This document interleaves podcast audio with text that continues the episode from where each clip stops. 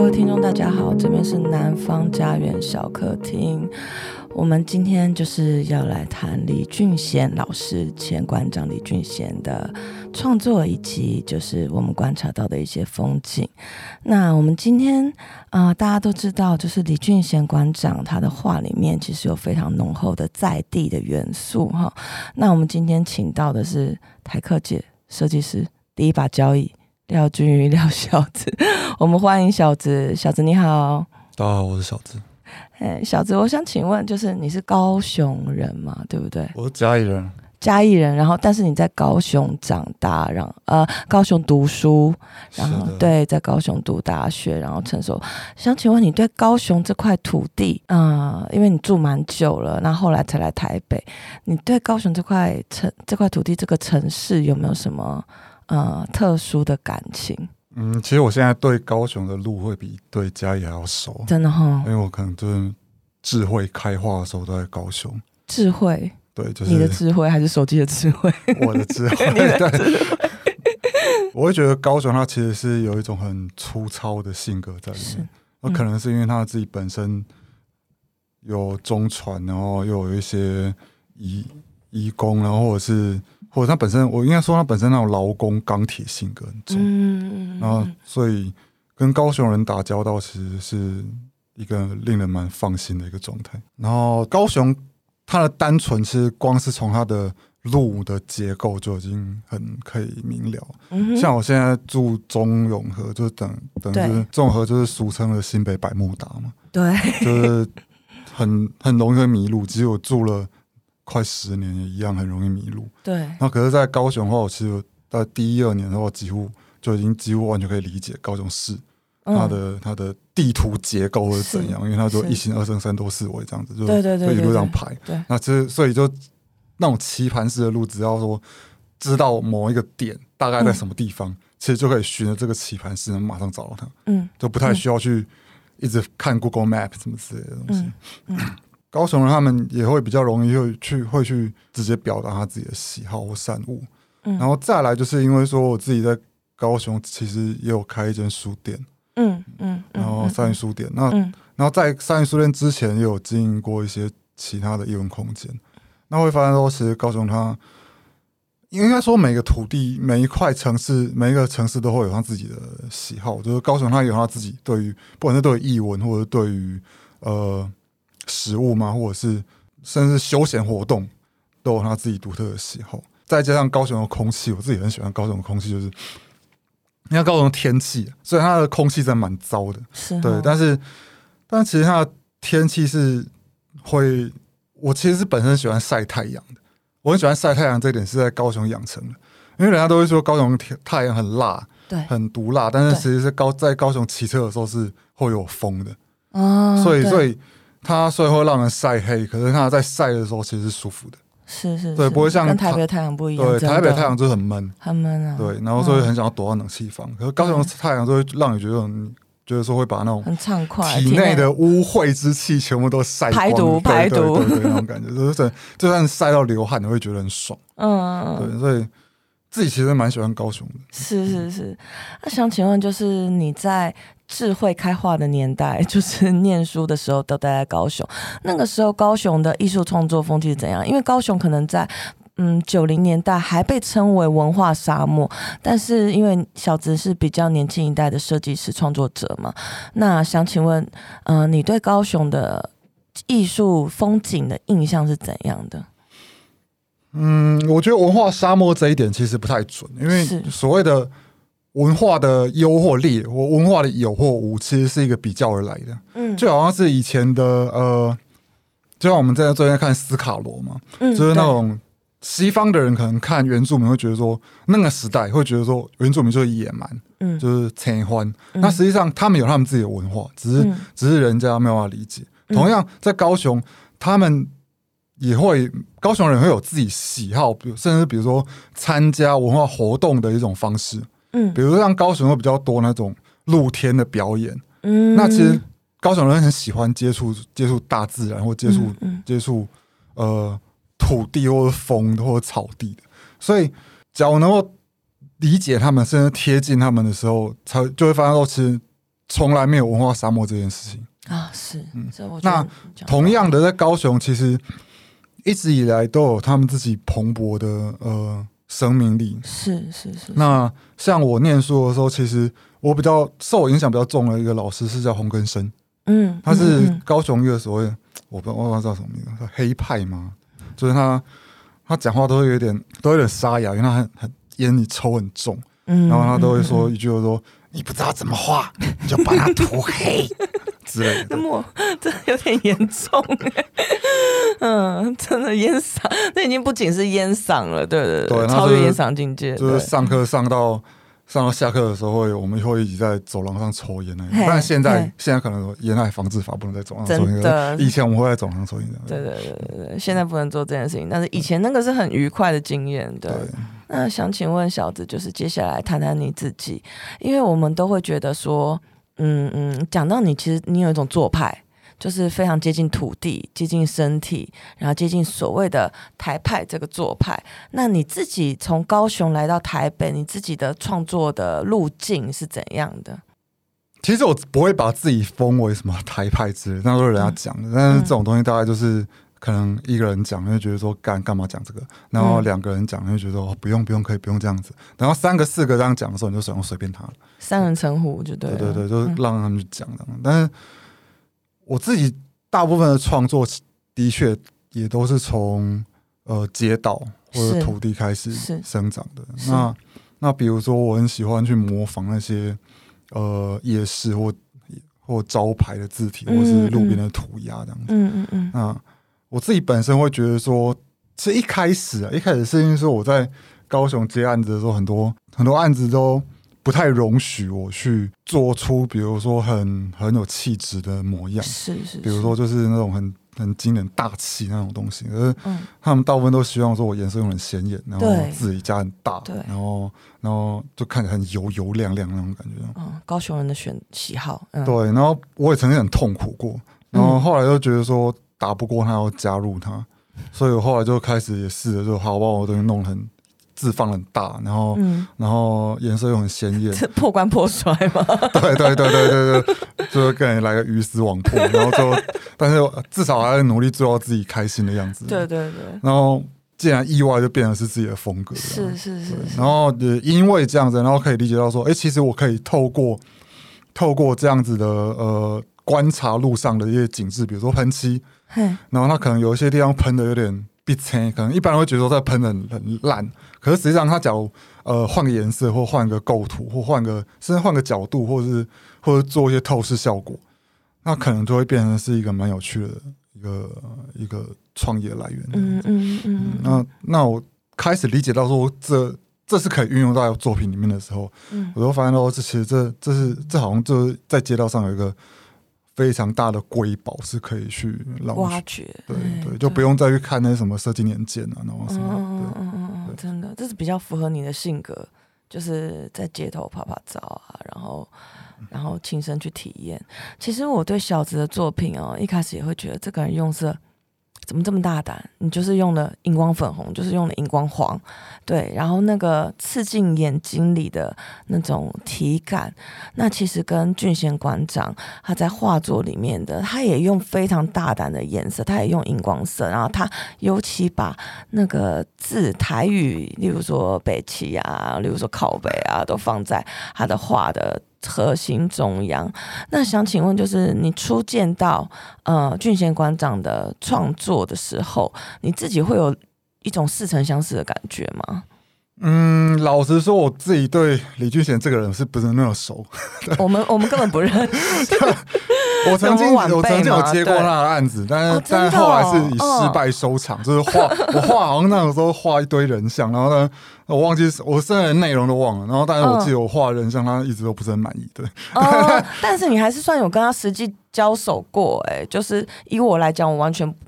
嗯，就是错过他的年代，可是你还有跟他嗯交融。应该说，我身边一大堆人都跟他很熟，是，但是唯独我一直没有机会认识他，或者是跟他深入的，比如说交谈过。对，那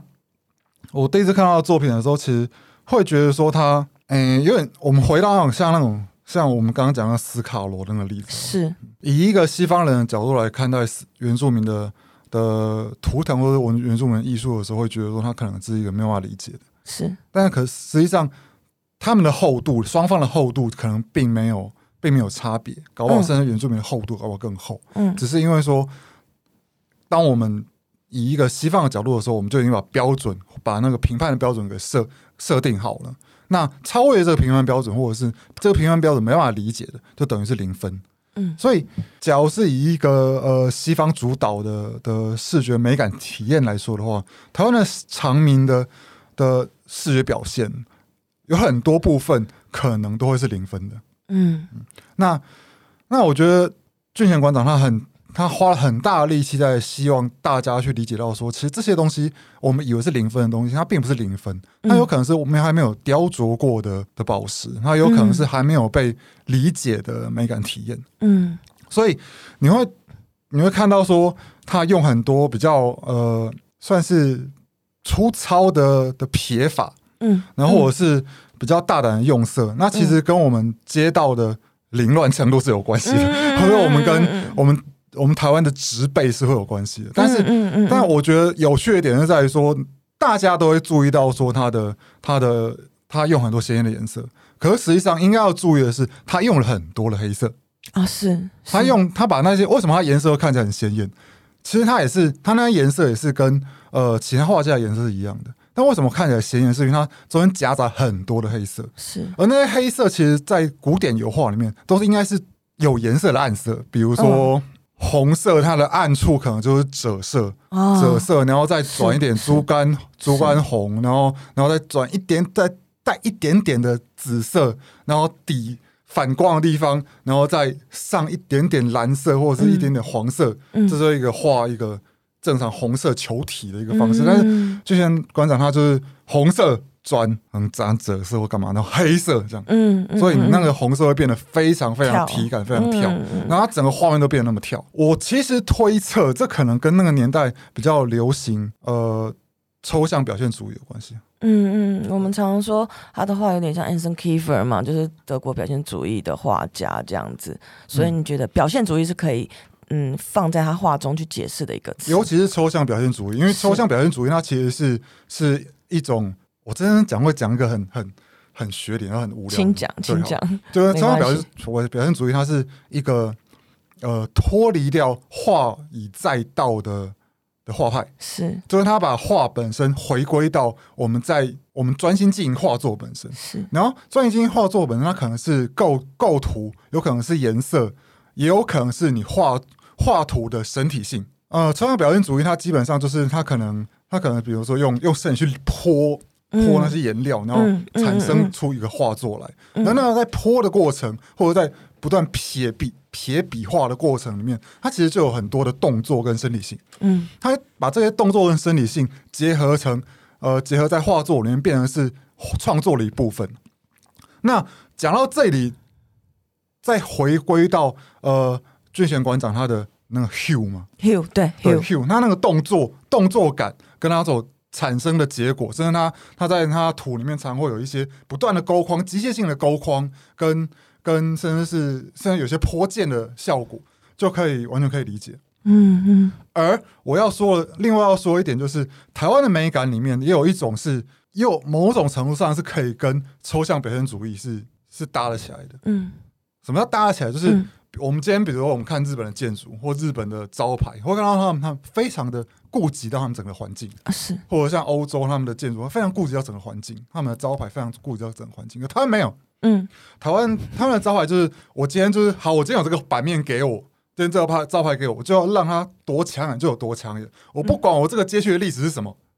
我就要让它。可以多抢就多抢眼，红色就要配绿色，然后中间再抠一个黑色的框，黑色的框旁边再抠一个白色的框，做好做满啊，对，对然后又在烈士里面，我灯要多亮就有多亮，LED 要多闪就多闪。他们在他们在其实在，在在整个版面上，他们他们相对来说是平面的。那相对来说是只专注在他自己这个版面上面，嗯嗯嗯嗯，然后并没有真的顾虑到说，我好，我这个要在整个街区里面扮演一个什么样的角色，嗯，然后我在这整个历整个街区的历史里面，我产生了什么样的韵味？台湾人不太有有这样的理解，所以这部分他使用的用色，跟他使用的呃冲动性，或者是他使用的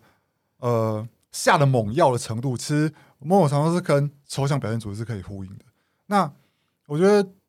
俊贤馆长他除了他很努力在把这两者调和在一起，然后让创造一个可以让呃世界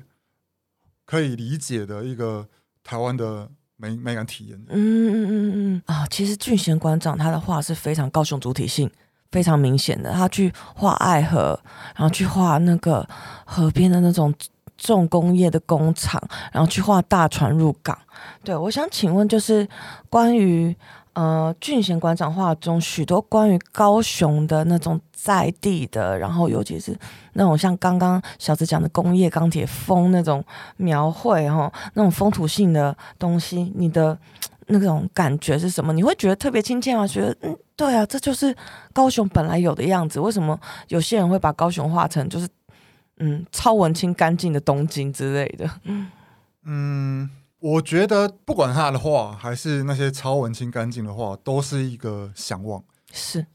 在创作的时候，人艺术家都会投射自己的想望在自己的作品上，不管他的记录的那个对象是谁。嗯，那巨型馆长他当然是记录的是。他看到的某一个面向的台湾，而那个台面向的台湾，可能之前是大家所鄙夷的，嗯，那但是不代表说他就没有记录价值，甚至不代表说他没有美感，嗯，而当然，而反过来想，当然了，假如有些人努力想要把台湾记录比较文青一点，或比较比较呃温和一点，嗯，那也是台湾，我也会这么觉得，嗯，对，所以我其实并没有，我在这方面其实反而就没有那么台派，我没有那么坚持说我一定要。呃，台湾就一定是该是什么面向？我反而会觉得说，嗯、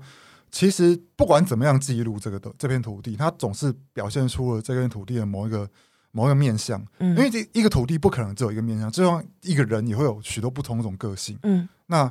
那俊贤馆长他可能表现的是比较直接一点，或者是比较身体性，或者是比较冲动一点，比较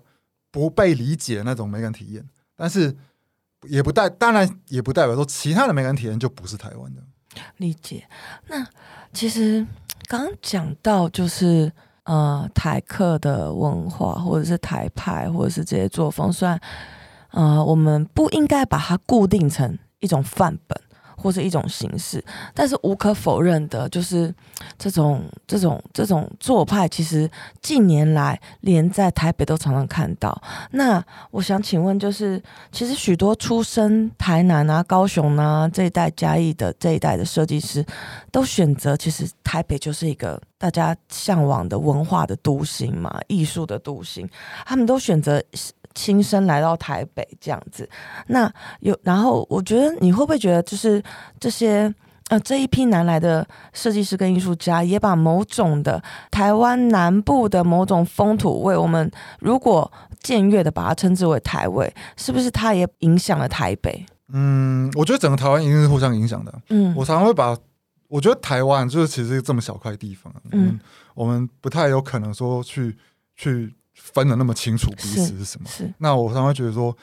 假如真的有那种所谓的位置的话，我觉得台北会像是一个台北跟高雄，或者台北跟台南，或者北部跟南部，或者像一个有点像一个消化道或者新陈代谢的状态。这、嗯、可能是它台北是一个吸收跟接收，就像嘴巴的地方。嗯、那高雄跟台南或者是南部，就会比较像是一个肠道或胃的一个角那所以，所以可能会就是东西吸收过来，然后。或者是由港口吸收进来，它不一定就是在北部，也就是港口，然后到到陆地这样子，就是就一个不断吸收跟反刍的过程。那你说，当然以一个人来说，嘴巴也是他，胃肠也是他，那每也都会互相影响。所以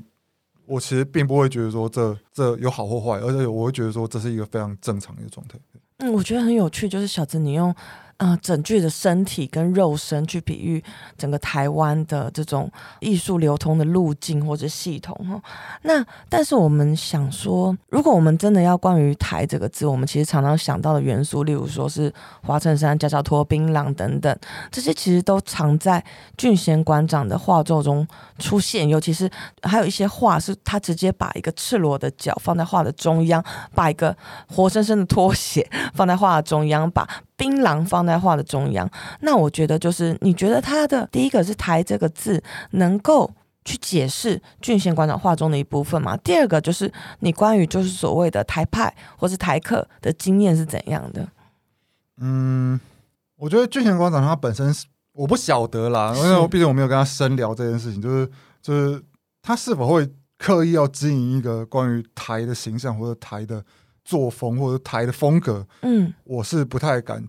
这样去认为定论。嗯，但是我可以肯定的是他自己，他绝对是一个经由旁边的人听到，他绝对是一个蛮蛮忠于自我的人。嗯嗯，对，那这个忠于自我一定会反映在他所认为的。自己的创作上面，嗯，那他对自己的创作是诚实的，嗯，那所以这个创作当然也会反映出他自己的处事的态度、做人的个性，嗯，而就像我刚刚讲的那些那些他看起来都是非常的冲动性或非常身体性的一个构图或是笔触来说，其实以同样是在经营这样的风格的人来说，其实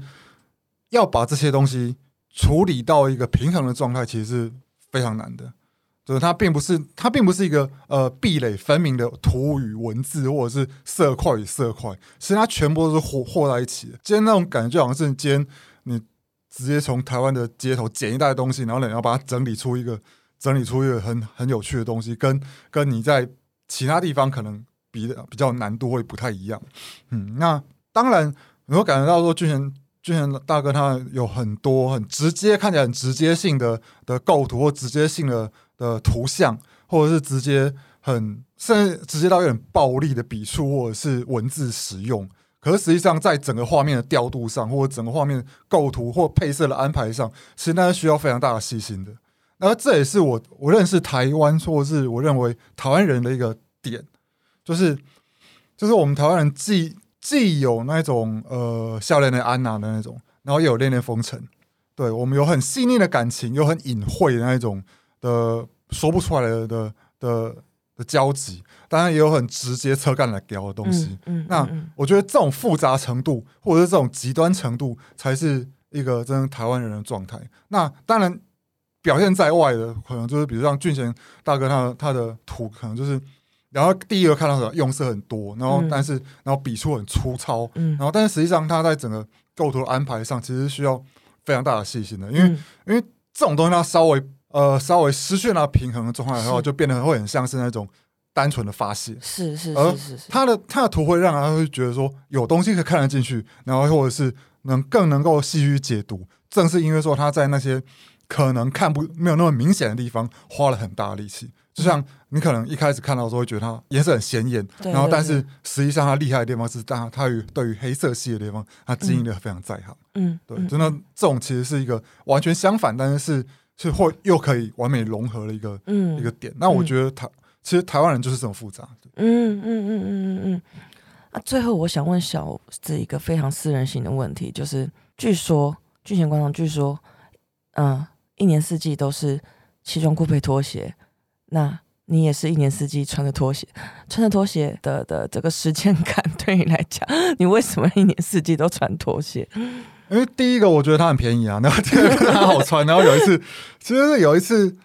去提案，然后本来那时候本来都爱穿鞋子，然后然后那个时候就赶着出去，我真没看过你穿鞋子，对，然后又又没有睡觉，然后就匆匆忙忙就穿着拖鞋去，然后到了客户那里发现，看我穿拖鞋，然后就哎呀，提案也过了。哦，你觉得这是一个 lucky lucky sign？不是，我我后来那那天就有一个天气，是是，这样也不会怎样啊，对啊，我好。根本没有人注意我穿什么鞋子，没有人去注意你的下半身。对啊，那所以就那时候开始试的时候就一直穿拖鞋。然后后来我发现说，其实这其实冥冥之中有一种注定，就是其实蓝白拖它是一个很，我觉得它是一个很很具有台湾命运的东西啊。是因为其实我穿蓝白拖之后，很多人点我说，就是蓝白拖它其实是一个国民党的政治。真的假的？会有这种联想？这太可怕了！哦，这是事实哦，真的假的？因为那个时候。他们来台湾之后，然后台湾经济就很差，嗯，然后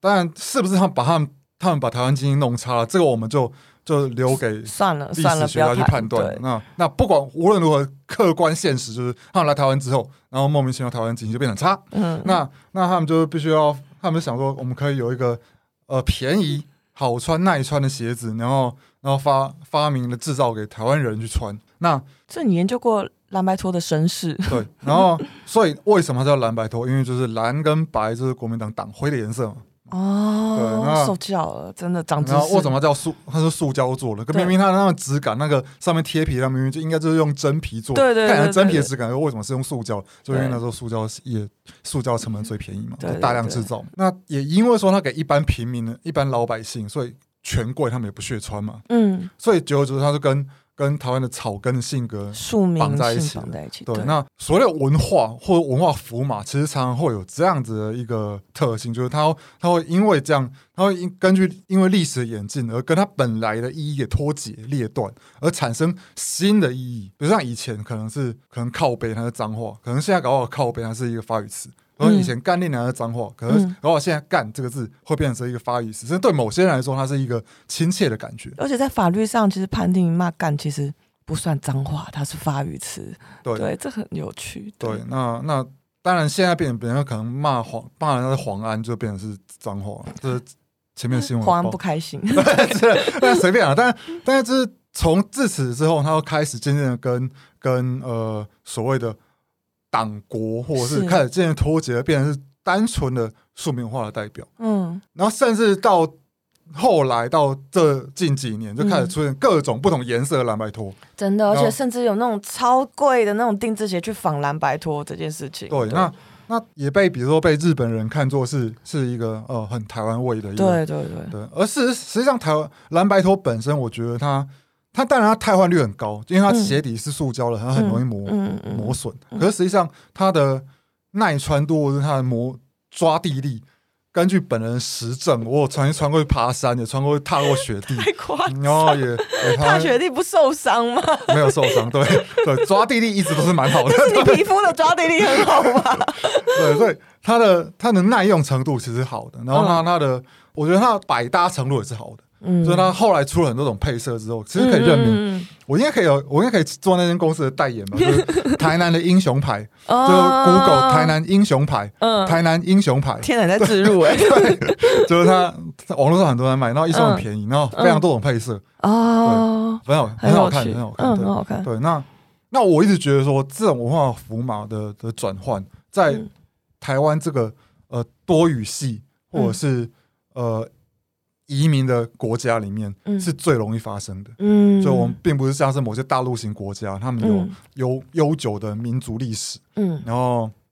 悠久的传统，我们有非常多的文化的的更迭，是一种一个裂断的方式，比如说清朝就被，比如说，比如说日本就裂断掉清朝的文化，然后后来民国呢又裂断到日本的文化，嗯，然后甚至之前就是又荷兰的文化，嗯。之类的，那我们不断的，我们文化不断是以一个裂断的方式去承袭，但裂断跟裂断之间，我今天新的统治者来，我当然要把前面的统治者他的所有建立的呃标准或价值观推翻掉，嗯，然后建立我自己的价值观，建立我自己的道统。当然、嗯、日后我又被推翻掉了，我的道统当然又被推翻掉了。而在这不断被推翻的过程里面，其实他们彼此之间又有一点关联。我觉得这种关系就很像蓝白拖一样。嗯，对，所以我后来后来就觉得说，哎、欸，好像穿这个东西其实是一种文化实践，对，就有点像，就有点像这样。天啊，所以你穿的不是拖鞋，你穿的是整个台湾的文化服吗？也不用这样说了，但实际上这这是一个比较呃，就是比较冠冕堂皇的说法。那实际上穿起来是。嗯蛮舒服的，嗯，这真的是一个非常有趣的结尾，我们真的是长知识的，谢谢小子。那我们今天节目进行到这边，就是我们非常感谢今天的来宾设计师小子为我们带来他。很独特的观点，以及关于台湾这块土地非常细腻的知识，以及关于竞选老师的画作中，他有另一种观察，以专业的创作者、设计师来看的，看到我们看不到的东西。那今天的节目就进行到这边，我们谢谢小子，谢谢，谢谢大家。